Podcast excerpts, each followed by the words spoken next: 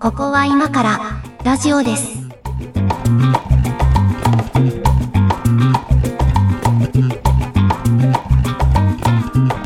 はい、ここは今からラジオです。お相手は上垣です。猫屋敷です。今日もよろしくお願いします。はい、お願いします。あの、突然ですけど、猫屋敷さんは、あの、マイナンバーカード持ってますか？お持ってる持ってる。いつ頃作りました？いつだったっけなえっとね、2年半ぐらい前に今の家越してきて、そっからだから、あこんくらいだね。じゃあ、ここ2、3年の話ですね。うん、そうですね。あのー僕ね、もうちょっと早く作ったんですよ。マイナンバーカード。ほうほう。で、あれなんか、あの、電子認証用暗証番号とか設定するじゃないですか。なんか3つぐらい決めるよね。3つぐらい決めなきゃいけないじゃないですか。で、まあまあ、それはあの自分で決めたやつを登録したんですけど、あれにどうやらね、有効期限があるらしくて、え？あれね、5年で、そうな5年で更新しなきゃいけないらしいんですよ。で、そのルールをあんまり認識してなくて、え、全然今初耳だよ。そうそうそう。でね、あなんかね、あとマイナンバー事務局みたいなところから封書が来たんですよ。ほう。何ヶ月か前に。ほんで、あの、更新時期ですみたいなのが書いてあって。で、まあ5年なんですって。だから5年経ったので、あの、うんその、番号を更新しないと、その認証機能が使えなくなります。だから、要は e-tax とか使えないと。あの、コンビニで住民票取ったりする、ああいう機能が使えなくなります、というのが来て、あ、そうなの？と思って、で、よくよく読んだわけですよ。うん。で、そのマイナンバーカードのその暗証番号の更新については、その、えっ、と、厳格な個人認証というか、その本人確認が必要なため、はいあの、市役所の窓口に来てくださいって書いてあるわけですよ。出たよ。ええと思って、出た、出た。はい。あの、行政手続きをオンライン化するために、あのうんマイナンバーカードを持たせたかったんじゃないのかい、君たちはと思って、そうそうだよね。でしょ？そもそも、そもそも論として。そう。んで、でもほら、その、割と使ってるんですよ。その、早く作った理由としては、まあ、毎年確定申告もしてるし、e-tax 使いたいし、うん。その、何、まあ、意外となんかね、あの、ちっちゃいけど、なんか法人の代表とかしてると、まあ、なんか印鑑証明取ったりなんやあるわけですよ。うん、そうだね。そのいちいち役所の窓口に行ってらんないから、コンビニで取れた方がいいなっつって早く作ったのよ。作ったら早々とその更新期限が来ましてですね。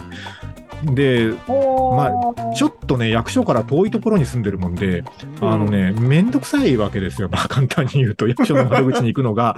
あもうこれめんどくせえなまあまあ役所はと思って近くてもめんどくさいから。いや、まあまあそうなんだけど、めんどくせえなと思いながら、こうなんか、その、オンライン申請とかなんか方法がないのかいと思って、よくよくその届いた書面を見たらね、うん。あの、代理人でもいいって書いてあるのよ。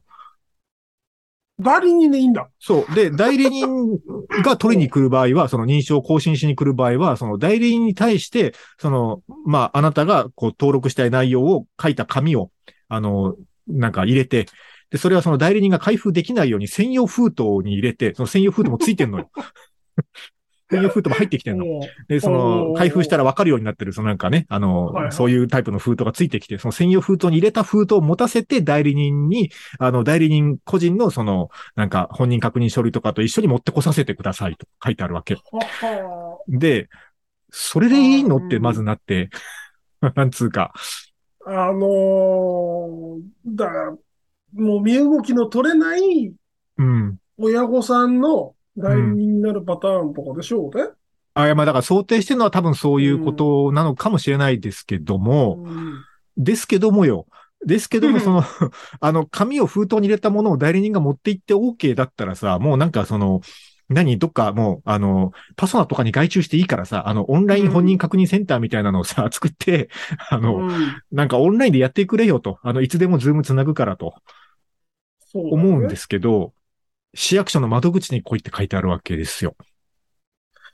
ほんで、これがね、その3ヶ月ぐらいのなんか猶予期限が設けてあるんだけど、なんか誕生日があれ基準になってて、そのはい。誕生日までのなんか3ヶ月ぐらいの間に来てくれって言われたんですけど、うん。ちょっと、ああんまりにもめんどくせえなと思う気持ちが強すぎて放置しちゃった結果ね、この期限を過ぎちゃいまして、そんで、だからあの、なんかね、ちょっと最近こう手続きであの、住民票取ろうとしたら取れなくて、ああ、そうだったと思って、これ切れてんだと思って、でね、これどうしようかなと思ってんですよ。あの、えっ、と、まあ、ただ窓口にこれ、えいって持って行っても、なんかもしかしたらほら、期限が切れてることによって、いや、なんか別途その必要な書類が増えましたとかあるかもしれないじゃないですか。まあ、あるでしょうよ。で、そういうことがあるかどうかを 確かめるためにはさ、その市役所かマイナンバー事務局に電話をかけなきゃいけないわけですよ。どうやら。うんうんうんうんその作業がもう一段階めんどくさくなってて、今大変困っているという 状況になってるんですけど、こう、誰が考えたらこんな仕組みになるんですかね、これ。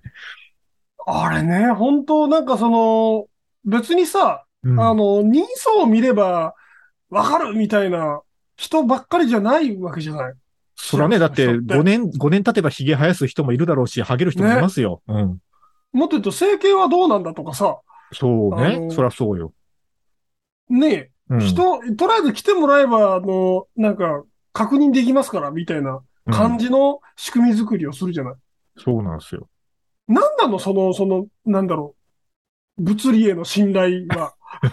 そのなんか、まあもっと言うとさ、その仕組みってその窓口のやつの能力に結構左右される。される、される。うん。窓口のやつが裁けるやつだったらシャッシャッと終わるけど、うん。なんか、なんかちょっとよくわからんやつの場合もあるじゃないですか、そういう時って。うん。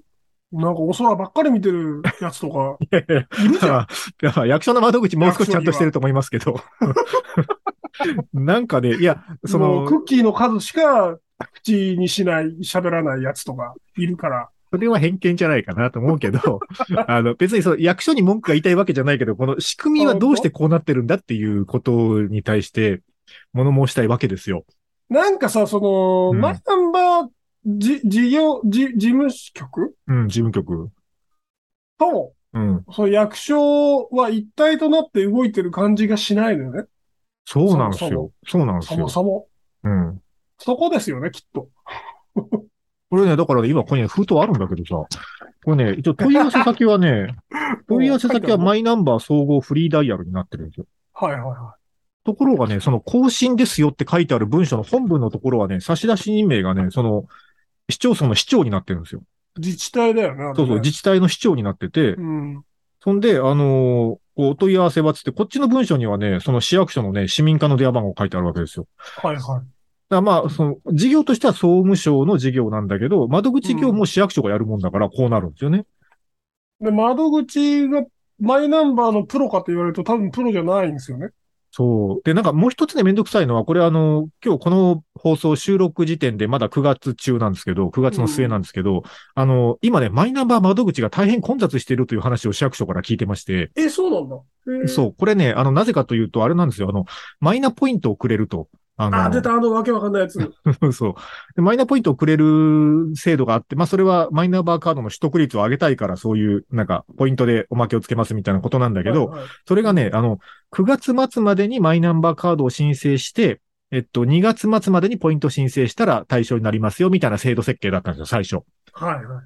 ところが、こここの区別があんまりついてない人が多くて、その、えっと、マイナンバーカード自体の取得は9月までにやってくださいねと。うんで、ポイントの申請はまだ2月まで大丈夫よと。いう二段構えなんですけど、あの、9月までにポイントもらっとかないといけないと思ってる人が大量にどうやったら2万円分もらえるんだっていうね、問い合わせを市役所にしてるらしくて。で、市役所の窓口がこれでまあ大変混雑してるという話をね、あの、そういう筋から聞いてて、今この時点でね、その窓口に電話するのすごい嫌なんですよ。なんか、あの、要件それじゃないからさ、こっちは。そうだね。そう、要件はそれじゃないので。話じゃないですからね。そうそうそうそう。ちょ、ちょっと込み入った話なので、あの、それじゃないんだけどって言って聞かなきゃいけないのも嫌だなと思うし。そう。で、しかもまあなんかこれ、その、あんまり問い合わせが多くて、なんか大変だっていう話になったのかどうか知らないんだけど、最近発表があって、その、総務省が、やっぱり期限9月末じゃなくて、12月いっぱいにしますって最近言ったんですよ。でこれでまたその9月だ、12月だ、2月だって新しい情報が出ることによって、さらにこう、ユーザーが混乱してるというかねそうだ。ね。現場混乱するよね。そうそう。まあ問い合わせが増えてるっていうことなんですけど、みんなマイナンバーカードはこれでいいと思ってるのかなっていう話を今日はしたかったんです。でマイナンバーカードを、マイナポイントをもらう以外のうん。方法で使ってる人って本当一握りだと思うんですよね。あれ使ってるんですよ。だからその e-tax とかさ、あの、そうそう、その、そういう用途で使ってる人以外の業務で、うん。その、事務局なり窓口が混混乱しているわけでしょ、きっと。まあ、ポイントの問い合わせとか明らかにそうですよね。そうだよね。うんなんか、な、な、想像力とはっていう。ね、なんか、その、もうね、これもちょっと、あの、マイナンバーについて一言物申したいこととしてはね、その、うん。えっと、マイナンバー自体には全然反対じゃないんですよ。マイナンバーという番号を振って、それで管理しましょうっていうことはさ、あたの、まに文句言ってる人いるよね。そう、そ、そのことに文句言ってる人いるじゃん。うん。それは全然反対国民総背じゃない。番号制だみたいな。うん。今時野球の例えかよみたいなね。あの、そこはいいじゃねえかと思うんだけど、あの、、僕ね、はるか昔ですけど、前勤めてた会社でね、あの、建築資材みたいな、あの、資材系のね、カタログを作るっていう仕事をやったことあるんですよ。ちょちょっとだけ一丁噛みしたことあって。面白い仕事してるね。で、商品点数がね、5万点ぐらいあるんですよ。ほうほうほうほう。で、それだカタログも本当こう、あの、分厚めのタウンページ何冊分ぐらいの厚さがあるんだけど、それをまあ、商品ラインナップがどんどん新しくなるから、毎年じゃなかったと思うけど、数年ごとに新しくするんですよ。うんで、それのカタログのリニューアル作業っていうのにちょっとだけ噛んだことがあって、で、まあ商品点数がそんぐらいあるから、何するかって言ったらさ、もう当たり前だけど、まず商品番号を決めるわけですよ。そうね。カテゴリーごとに ABC を振って、あと枝番で5桁とか6桁の番号を振って、商品番号と商品のデータベースを作るが、まあ当然だけど一番最初の仕事なわけですよ。はいはい。その、この、この ID のやつはこの商品っていうのが1位に決まらないと話が進まないので。写真を撮るにしても何にしても仕事が進まない。まずそれをやるっていうのが当然の作業として進むんだけどさ、これ、そのマイナンバーに置き換えるとさ、その点数はその1億何千万点ありますと。で、はい。それをさ、あの、住所と名前で今まで管理してたわけでしょ？そっちの方がありえないくないですか？まず、そもそも。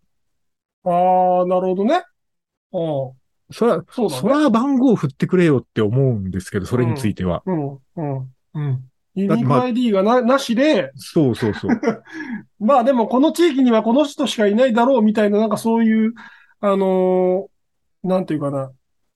狭い世界、せ世間だったから成立してた管理方法だね。そう、誰々さんの息子は誰みたいなことで管理してるわけでしょまあ言ったら。うん、そうそうそうそいや、まあ、今までそれでなんとかやってきてたのはまあすごいけど、う。うん。もうそんな時代じゃなくねと思うから、その番号自体に反対するはもうやめた方がいいんじゃないかなと思うっていうのもまうんあ一言物申したいことなんですけどね。なんか、その窓口に来いも多分その感覚の延長なんじゃないかしらね。ああ、確かに誰々さんだみたいなこと？そう。そうそうそうそうそう。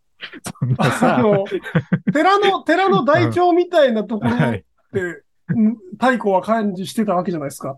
人口3000人の村役場だったらそれでいいけどさ、まあ、まあ、ギリギリわかるでしょうよ。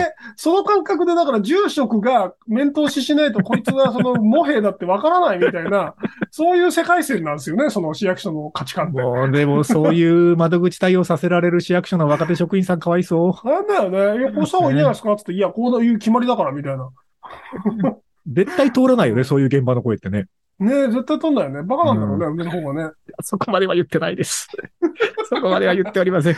なんかこう、問題を起こしたくないんでしょうね。まあね。そうね。いや、だからマイナンバーは、その、だから思想としては番号を振って管理しようとしようという思想の大枠には大賛成なんだけど、うん。どうしてこんな仕組みになってんだろうなと思うことが多すぎて、ちょっと最近困ってるんだよねっていう話を今日はしたいんですけど。やっぱりだからその、上垣さんがうん。拒絶を示してるのは、なんかそういう、えっと、新しいものを入れようとしたが、うん。えっと、そういう古い慣習にブロックされている部分なんだと思うんだよね。ああ、そうなのかな。まあ、古い慣習によってブロックされてるのか、なんか、当事者が多すぎるんだと思うんですよ、これ。その、あ、そう。で、結果として当事者を多数経ないといけないみたいな、その、うん、ことになっちゃうわけね。うん。いや、その、お大元の思想はいいはずなんだけどなっていうね、残念感があるというかね。うん。じゃもう、もう一つ二つね、ちょっとこれは物申したいことがありまして、あの、後半でやりますので、ちょっと猫屋敷さん一曲お願いしますよ。はい。えーと、じゃあ、エルレガーデンでサラマンダ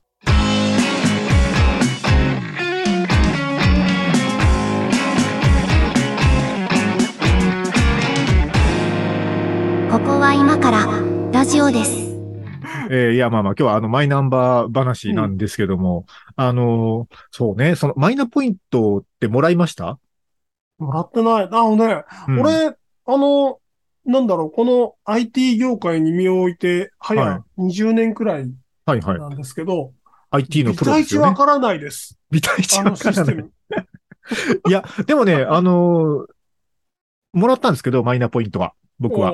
もらったんですけど、その、よくわからないっていう方が周りにいっぱいいるので、あの、何人かお手伝いしたわけですよ。年配の方を中心に。はい。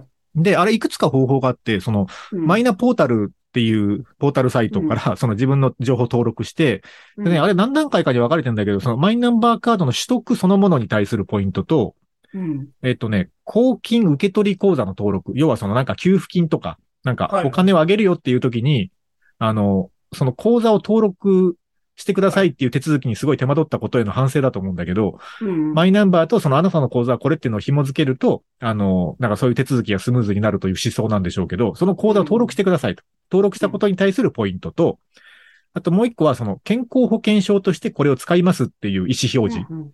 うん。これをすると健康保険証がマイナンバーカードと一本化できるよっていう。まあでもしたくないっていう人もいるだろうから、ここはあの申し込み制らしいんですよ。だから私は健康保険証として使いますっていう、こう、意思表示を登録する。この3つをやると、3つ合計で、えー、2万ポイントかな。まあ2万円相当のポイントがもらえるよっていうことになってるんですよ。なるほど。で、それぞれマイナポータルからもね、で、やろうと思えばできるんだけど、これやるためには、あの、カードリーダーがいるわけですよ。出た マイナンバーカード。ドを読み取れるカードリーダーがいるわけですよ。うん。で、まあ、あの、うちは e-tax とかも、あの、使うので、まあ一応あるんだけど、その自宅にしかないから、これをない人のマイナンバーカードをどうにかしようと思うと、あの、うんそれは一応あの、それ以外の方法が用意されていて、あの、コンビニのマルチコピー機を使うんですよ。ほその、マイナンバー登録スポットみたいなのがなんかこう、全国ここにありますよみたいなのが公開されてて、で、まあ大体コンビニとか、あとイオンみたいな商業施設とかにあるマルチコピー機みたいなやつ。はいはい。あの画面のついた行政サービスと連携したコピー機みたいなやつに、そのカードリーダーもついてるので、うんそこに行って、あ、えっ、とね、セブンイレブンはね、マルチコピー機じゃなくて、セブン ATM だった、確か。あ ATM の方 ATM でもできるんですよ。で、んそういうとこに行って、その画面を操作して、えっと、マイナンバーのなんか手続きしますよ、つってカードを読み取らせて、やって、あの、登録して、で、結局そのポイントをどうやってもらいますかっていうのを決めないといけないんだけど、そこよね。よくわかんないの、そこで、そう、いろんなポイントでもらえるの？そうなんですよ。で、あの、僕はその PayPay を一番決済方法でよく使ってるので、 PayPay ポイントでもらったんですよ。はいは PayPay ポイントでもらうと、もうほぼ現金と同じように使えるので、い。うん。 PayPay ポイントをまあ2万円分もらいましたになってるんですけど、その何のポイントで欲しいですかっていうことを選ぶ画面があるわけですよ。とところが、、ここがその、あの、国のシステムであるがゆえに、その、国内に存在するであろう、およそすべてのポイントシステムが一覧にドワッと出てくるんですよ。でああ、じゃあ、あの、あの、日本国内でも鹿児島県の市内でしか使えないという、その岩崎ポイントカードでも えっとね、岩崎ポイントカードがあったかどうかはちょっとわかんないけど、マジ？まあ、あの、メジャーどころはまあ、ほぼすべてというか、まあ、知らんなと思うものも結構いっぱいドワッと出てくるわけですよ。へえ。で、まあ、その中から PayPay を探してね、あの、登録しないといけないんだけど、あの、まあね、無理よ、あんな手続き、高齢者には。いろんな、ブワーってカードのロゴとか名前が出てくるわけでしょ？うん。多分文字だけだったんじゃないかな、セブン ATM は。うん。もうあ、頭文字選ぶとかだったかな。 PayPay、PayPay と Payどんの区別がつかないわけよ、多分。そう。ペイドンにしたら最後、どこでも使えないわけじゃないですか。いやいや、鹿児島市内ではまあまあ使えるとこあるよ。あ、嘘、あれ使えるの？あるあるある。あれなんか、その、ポイントを数だけ数、詐欺みたいな施策なのかなと思ってたんだけど。あの、鹿児島県、県内ではまあまあまあ使えるところも増えてきてますしはいはい。あの、そこは、あの、ペイドが何も悪くないんですけど、あの、いや、ペイドンは悪いよ。悪くない。いいじゃないですか。地方地よ方銀行がああいう仕組みにチャレンジするのはいいですよ。まあ、それは、今日はそんな話じゃないのよ。今日マイナンバー の、あの、まあね、その、なんだっけ。いや、まあだからね、あの、その、なんていうの？なんですか？なんでこんな複雑な仕組みにならざるを得なかったのかと思うことがやっぱ多いなと思うのなんと、か、その UI のプロがいなかったんでしょうね。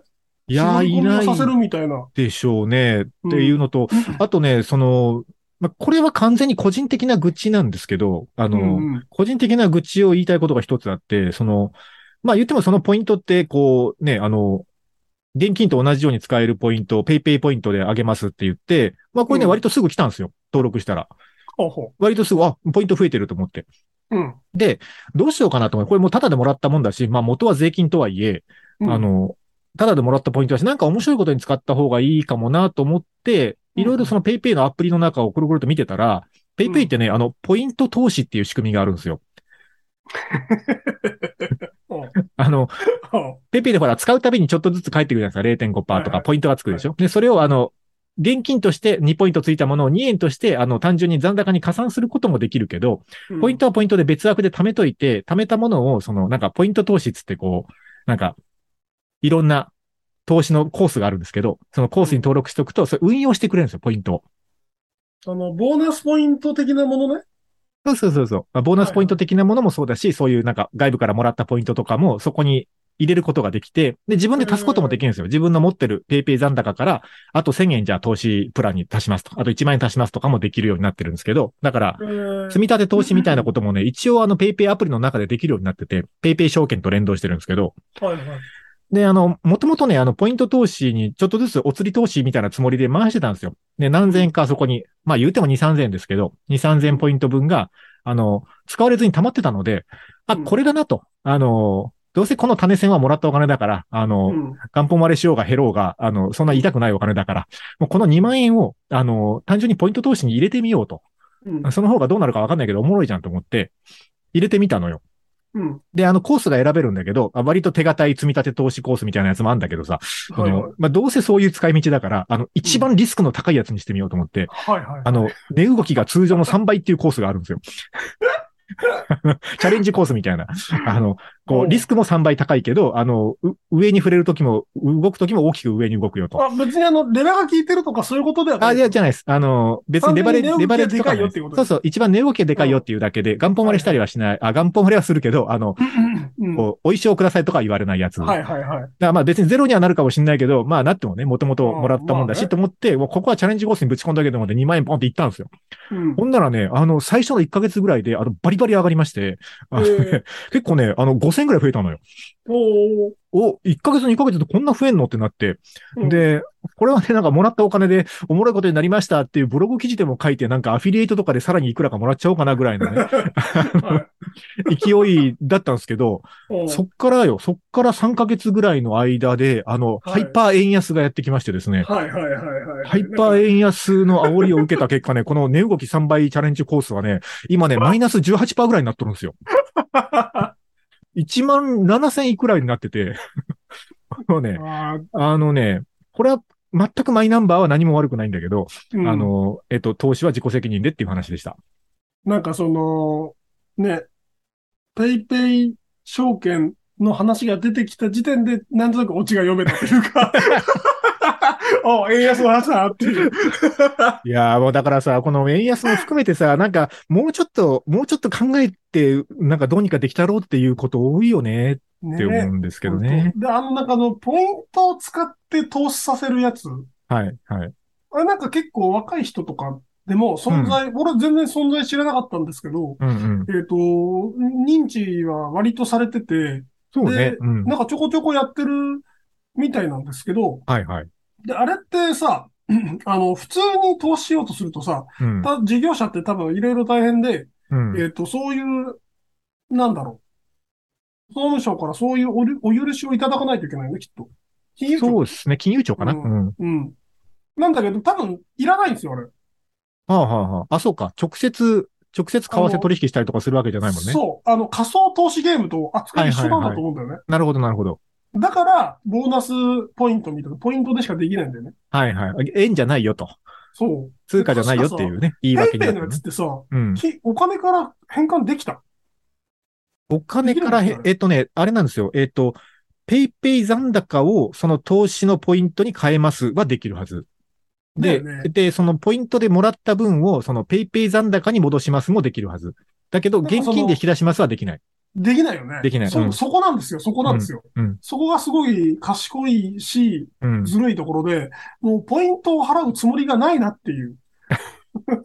いや、だからあれうまいのは、その、えっと、その、残高に戻して、例えばコンビニの買い物で使いましたとかも、あれはあくまでポイント払いをしてるだけであって、うん、うん。お金に変わってるわけじゃないんですよ。そうなのよ。うん。そういう言い訳でしょうね、あれは。あのーなんだっけ。盗っ人市場でおなじみのメルカリもさ、あのーえっとね、言い方はちょっとあれですけど、はい。うん。はい。ああれも、だからその、なんだろう。あ、あり方としてはかなりグレーな市場なはずなんだけど、その、ね、あの、計、計69%ぐらいありますよね。そう、CMYK で言うと、だい計、ぶ、計だいぶ69%。こ濃いめなんですけど、ええ、ええ、はい。あの、それがちゃんと成立してるのって、なんかその、いやいや、うちあの、ポイントで遊んでるだけですからみたいな、うんうんそういう建前が通ってしまうからだよね。ね、あの、コインじゃなくてメダルだよっていうことですよね。うん、そうそう、うん現金じゃないですから、こんなの。うん。非常に、あの、で、売上金をそのまま回させるみたいな、その、はいはい。極力決済を抑えようみたいな。決済でもあるある手手手数料かかるから、決済をさせずにユーザーから金を巻き、巻き上げるというか、いや、言い方。だから、まあ、えっ、と、現金とのやり取りをするんじゃなくて、その、ポイントの経済圏の中で、あの、稼いで消費させようというそうなのよ。動きになってますよね。トランザクションは増やしたいの。うんうん。それのたんびに、えっ、と、ペイペイなり、メルカリはお金を、手数料をゲットできるわけだから、トランザクションを極大化しながら、えっ、と、ユーザーに対する支払いの、えっ、はい。と、トランザクションだけを抑えるっていう。あの、だから、ヤフオクもそうですよ。えっ、と、僕ね、ヤフオクはもう、あの、20年ユーザーなんですけど、もヤフオク20年ユーザーなんですけど、う。うんあの、ヤフオクでまあ、それこそいらなくなった機材とかもちょこちょこ売るんですよ。でそうすると売上金残高溜まっていくじゃないですか。うんで、これあの、現金でも受け取れるんですけど、ヤフーウォレットに紐づいた口座に出金とかは一応できるんだけど、うん。えーっと、あれ、ひ引き出し手数料がかかるのかな？ちょっと手数料がかかるのと、あとね、振込日が何日後かになるんですよ。だけど、うんえっと、えっと、ペイペイがヤフーグループなので、あの、ペイペイ残高に振り替えるんだったら、あの、手数料なしで、しかも即日変わりますよ、つって。そういう仕組みになってるんですよ。だからだいたいヤフオクの売上金はね、ペイペイ残高にプラスされていくんですけど、僕の場合は。あ、そう。そう。で、それがポイント投資に回っていいけどね。いくっていうね。という感じですよね。マイナンバーの話は全然なくなったけど、なんかよくできた仕組みだなと思いますね。マイナンバーと違って、これは。ま、まあ、よく考えられたというか、ね、あのーなんだろう、その、多分、メルカリの仕組みがいろんなとこに伝播したんですけど、うん。うまい、うまいというか賢いね。賢くってずるいねって。まあ、ちょ、ちょっとずるいねっていうのもまあ思わなくはないけど、でもうん我々ユーザー側がそういうずるさを理解した上で、こっちも賢く使えばいいじゃないですか、その辺は。い理解してんのかな？してないとや思うんだけど。そういうリテラシーはさ、なんか、すごい大事だと思うんですよ、今の、今の時代。うん大事だよね。でもなんか、どうやったら学べるんでしょうね、こういうことって。なんかその、さ、メルカリでマネーロンダリングする人たちってさ、別になんか学んでやってるわけじゃなくていいメルカリがすげえ悪いとこみたいに言ってるけど。いや、あそこはマジで、マジで犯罪の温床ですから、あそこは。にみんな認識してないけど。そうあいうこ、そことと、そういうあそこもこととジロあるけどティはやばいんだって。そういうこともあるでしょうけど、あるでしょうけどっていうね。あの、健全に使ってる人もたくさんいるんだから。ジロティとか人身売買とかしてんじゃないの？あしてないよ。してないと思うよ。れ臓器の生体販売とかやってるでしょ？やってないと思いますよ。イン、インゴで、インゴで。もう本当にね。あーでもほら、なんかそういうことを考える、なんかそう、まあ多少ずるいかもしれんけど、そういうなんかうまいなっていう仕組みを考えるような人がさ、そのマイナンバーみたいなものの制度設計の内側にさ、何人かいればさ、もうちょっとどうにかなってると思うんですよ、あの仕組み。あー、うーん、あー、うーん、まあ、半分、半分同意で、半分同意。半分は同意なんだけど、はい多分邪悪なシステムになるから、あのー国のためには良くないんですよ。ああ、なるほど。搾取の仕組みになると思う、それ。僕ね、今日、今日なんですけど、今日午前中ね、あの、ちょっと仕事で必要があって、法務局に行ったんですよ。えーうんあの、法務局で法人の謄本を取らないといけなくて、はいはい。なんか、そういう仕事たまにあるじゃないですか。うん、で、その法人の謄本を取るために、あの、書く紙があるんですけど、あれね、まあ、いつまで経っても手書きなわけですよ。まあ、しょうがねえなと思いながら書くんだけど、その、まあ、法人の謄本とかって誰でも取れるから、代表者じゃなくても。うん。あの、窓口に来た人っていう欄があるんですよ。おー、はい。で、その窓口に来た人はさ、その自分の場合は自分の会社のやつだから代表者だからさ、代表者に丸でいいじゃないですか。代表者の情報登記されてるんだから。はいはい、そうね。だけど、その住所、名前書けって なるわけです、毎回。えー、んで、そのまあだから、こう、第三者がね、取る場合はそれは誰が来たのか分かった方がいいけど、でもそれを毎回手書きで書かせるわけですよ。うん。で、これなんか、いろいろ言いたいことがあって、あの、まずあれ、ま窓口に持っていくとさ、あの、うんうんあれ、登記印紙で払うことになってるのね。あの、はいは料金を。だから、その窓口は、その、えっと、法務局の人じゃなくて、法務局から委託された民間事業者が、その、なんか指定管理みたいな感じで入ってるから、そのなんとかサービスみたいな会社の人が、その、登記印書を売ってるわけですよ。うんで、登記印書買って、でその代金分の登記印書をそこで、その、そこの同じ窓口で、その紙に貼って、で、あの、水でベタベタ濡れた状態で渡してもらうわけですよ。欲しい、欲しい書類を。で、この手続きよく意味がわからんなと、その、直接ここで代金払っちゃダメなのかいってずっと思ってたんですけど、あの、2年ぐらい前から、その、その手続きが、まあ、うちよく行くんですけど、法務局。うんその、その手続き毎回やってたら、2年ぐらい前からその手続きが、あの、えっと、お金をいくらいくらですと言われて払って、ただ、あの、うん感染対策のため飲酒はこちらでお張りしときますねに変わったんですよ。うんうんおお、できるんかいと。あの、もう飲酒は今すぐやめた方がいいけど、まあそれが廃止できないなら、あなたたちの権限で。それができないなら、せめてそっちで貼ってくれたらいいのになと思ってたけど、おそこまではできるようになったかと。だいぶ柔軟になったなと思ってたら、うん今日行ったらね、戻ってたのよ、貼ってくださいに。あの、いや、そう、なんかその話をちょっと前に、うんどっかでしたかな？半年くらい前に聞いてて、うんうんもうそっかと思ってたら戻ったんだ。戻ってたのよ。で えっと、それは良くないか戻さなくてと。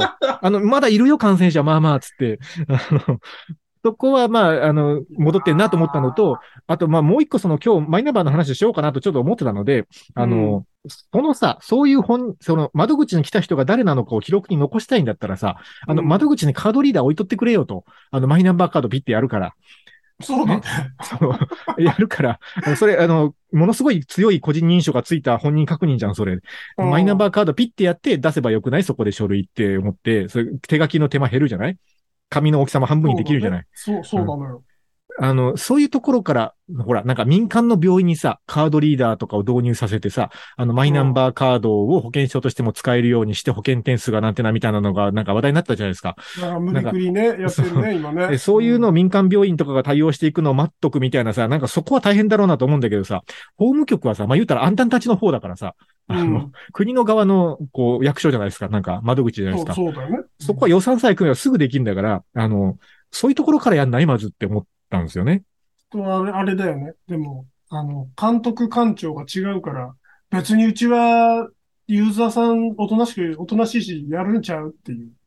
法務省と法総務省がそうでしょうよ。総務省と法務省が、総務省はなんか言ってるけど、うちはうちだからみたいな。うちはこの館変わる気はないからねっていう。うちは登記頑固な店主みたいな。登記因子で100年やってきたんだ、うちは、みたいなね。100年やってきたんだ、うちは。本当ね。勘弁してくださいよ、このところ。最後まで残ると思う。だって、あの、効率化して得することがあんまないんじゃない？うん誰、誰が頑張ったんあ、やっぱデジタル庁が頑張ったらいいですかね、これ。河野さんが頑張るんです河野さんに頑張っていただくしかないんじゃないですかね本当本当。そうなのよ。本当ね。あの、じじいを全員抹殺して、自民党内の。なんか毒でも持って抹殺するんですよ。で、そっからかな、話は。いや、あの、できるだけ穏便にいい仕組みに変わるといいなと思ってますという話でした。本当はい。はい、ラブピース。はいラブピースでいきたいと思います。えーっと、そうだな。じゃあ曲をかけますね。えーっと、はい。じゃあこれにします。ナンバーガールで透明少女。ここは今からラジオです。ラジオです。やっぱりあのーは句読点みたいな使い方だよね。やっぱり、このいやいやラジオの曲って。マイナンバー、マイナンバーの話からのナンバガですよ。あ、あ、そういう、そういう、なんかね、ナンバが聞きたいじゃないですか。こういう、こういう流れで。本当かな？いやいや、まあまあね、あの、まあ多分これでもどうにもならんなと思うんですけど、どうにもならんなと思うんですけど、まあでも言うてもこう、普及率50%ぐらいまでは来たので、うん。50%も導入したならもうこれ捨てるわけにはいかんと思うんですよ。まあ、今から知らんないこね。ちょっと一回もなしにしてご破産で作り直しましょうというわけにもまたいかんと思うんですよ。でも、重機カードは捨てたけどね。そうなの。そうなんねですよ。油断にならないよね。で、ほら、なんかまあ、これはさ、やっぱ、こう、一応ね、なんか新しい社会に対する期待は持っておきたい派なので、住民基本台帳カードもね、もう制度が導入されてすぐ作ったわけですよ。ほいほいほい。重機カードも持ってるのはずっと財布にいましたよ、あいつ。ずっといたけど活、躍の、活躍の場もなずく。っといたけど、何の活躍の場もなくマイナンバーカードと引き換えられて役所に回収されてきましたよ。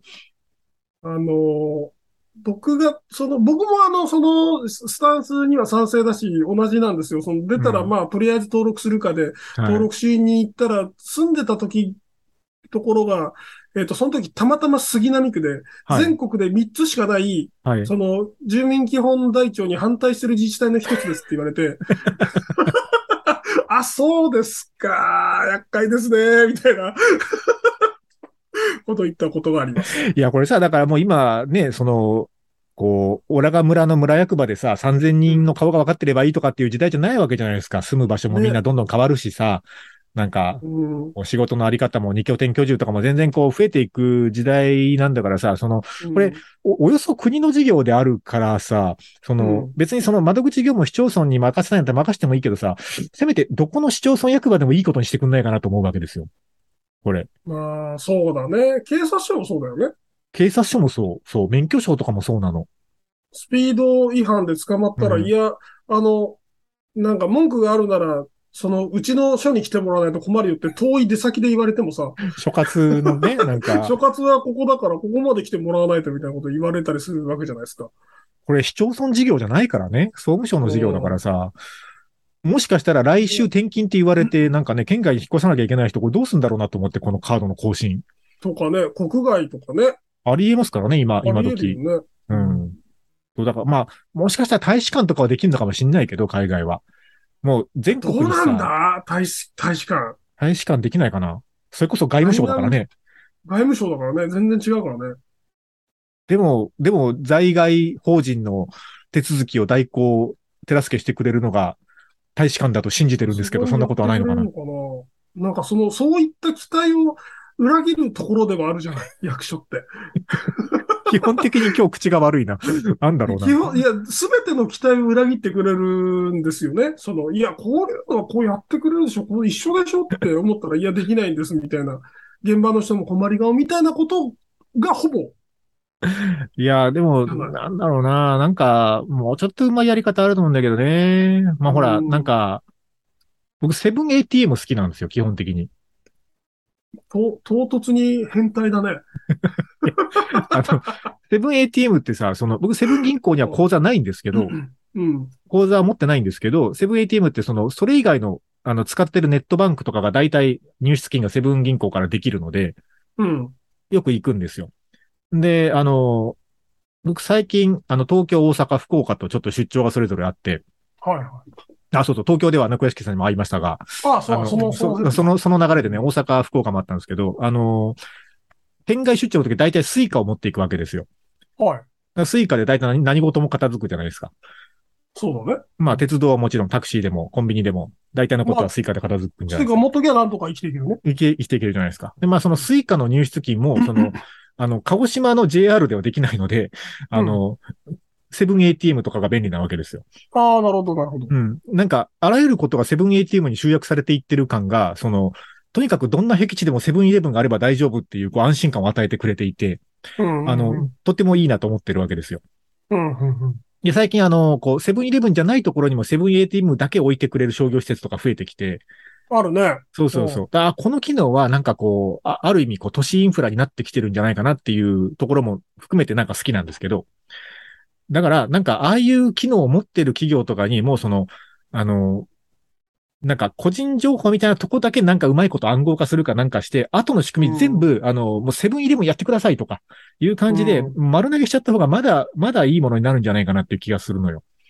まあね、便利にはなりそうだね。なんか第2、第3のパソナにならないといいなっていう感じがあいや、読むやなったとしてもよ。読むやなんかの利権はそこには生じるだろうけどもさ、うん読むやなったとしても、じゃあこの事業にその国がいくらかけたか知んないけどさ、こう、じゃあ国がやってこれがあー1000億円かかりましたっていうものがさ、本当は500億円でできますを100億円中抜きされて600億になったとしてもさ、うん600億でよりいいものができると思うのよ、多分。そうだね。な国が作るよりは全然マシだよね。そんな気営利がするんだね行動に。伴った、そういうネットワークの方が、うん。確かにマシだわ。いいよ、もうあの、国ポイントは、ポイントは7個にしかできませんでもいいよ、もうこの際、セブンがやって。うん7個か。いや、ななってもいいよ、別に。なったら、な。なったらセブンで使えばいいんだからさ、別にいいよ。俺、あの、金、金の食パン買うから、俺。セブンさ、うん。全然話がないセブン高くない？いや、まあ、まあさ、割高っちゃ割高だけどさ、なんかさ、その、なんだろう。あんまりその、金額を気にせずに買い物するようになって良くないなと思って金額見る、見出したら、うん。セブンで使うお金がすげえ多くて、い やいや、そうなりますよね、セブンイレブン使い出すとね。なんいや、いいっか、すよ。あれ、利便性を買ってるんだから。まあそうなんだけどさ、いや、たっけえな、コンビニとか、多分そういうところに、うんその、なんか、ね、ATM 便利料とかが載ってるんでしょそうそう、う。そうですよ、そうですよ。うん。まあ、あの、えっと、マルチコピー機もね、ものすごいよう使いますもんね。あの、とりあえず必要なデータとかは、あの、なんか、こう、紙でくれって言われるケースがあるのよ。なんか、うん田舎で仕事してると。で、うんそういうのは、そのプリントして渡す必要がありそうなデータとかは一応 USB メモリとかで持ち歩いてるから、はいはい。こう、どうしても出先で今すぐみたいな時はさ、もうとにかくセブンイレブンさえあればマルチコピー機で出せるからさ。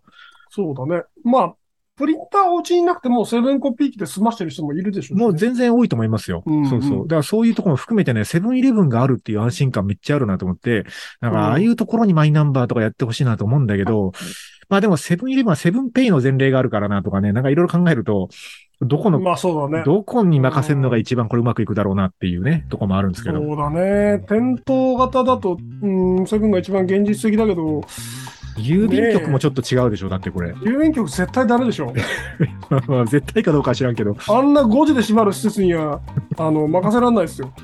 まあ、しかも、ねしかもなんかその、なんだっけ。えっと、小川瀬は4時までしか売りませんみたいなさ。はい今日わかんねえ、あの施設。まあ、一つ必須条件としては全国ずつ裏々に窓口があるっていうことと、うんある程度 IT とかそういうことに強いっていうのと、なんかその個人認証の機械とかを導入しやすい窓口があるみたいな、うん、うんなんかそういうことを考えるとやっぱコンビニじゃないかなと思うんですよね。まあそうだね。うん。まあ、楽天が覚醒して、楽天って郵便局と確か協業してるから、はい、してますね。確定してなんかそういうこと始めないかなっていう。楽天、楽天郵庁。楽天的な端末がさ、ホールディングスみたいな、な合弁会社作って、うん。そうそうそうそう。言ってくれたらいいんだけど、うーん、まあ楽天だしな。なんでそんな嫌な顔するんですか 楽天と聞いていい顔する IT 系の人いないですから。いやいや楽天にもね、いい人いっぱいいますよ。ええ安倍さんすらこの間なんか呪いの言葉が入ってたから。安倍さん、安倍さん楽天でもあんま稼いでるでしょ。あ安倍さんでもなんか楽天の在庫の情報がうんぬんつって、なんかその RDS だっけ？はいはい、楽天のは管理システムにめちゃくちゃ RMS かな？うん。うん、RMS か。そうそうそう。いや、あれはね、使ったことあるけど結構大変なんですよ、あのシステムは。まあクソだよね。いやいや、まあね、なんか、なんでしょうね、こう、日本の DX みたいなでかい話をするとあれだけど、まあなんか、どうやったらこれ使いやすいものができるのかなっていうのと、こう、こう、大枠賛成なだけにね、こう、そもそもなんでこんなしょうもない事業をやんねんみたいなことを思ってるわけじゃないだけにね、なんか、ちゃんとしてくれよなって思ってるっていう話でした。うん。まだその意味で、そのね、河野さんには本当に期待してます。本当に、本当に、あ本の、当に心の底から。ね、本当に、こう、全部ぶった切ってほしいですよね。うん。はい。デジタル、デジタル庁、デジタル大臣に期待するっていうことしかできない一小市民としては、はい。まあ、その投票行動にね、あとは投票行動で。はい。皆さん投票に行きましょうということで、えっと、投票に行ってくれる方は、あの、我々の YouTube チャンネルにもぜひチャンネル登録をしていただけると、一票と同じ効果が当然投票いただね、けるはずですね。ありますので、よろしくお願いいたします。チャンネル登録と、あと番組の公式サイトからメッセージ、えーそれからトークテーマ投稿、あと我々のツイッターからもハッシュタグつけていただいたり、DM で送っていただいたり、メッセージお待ちしております。はいということで、今日はマイナンバー話でした。ありがとうございました。あざした。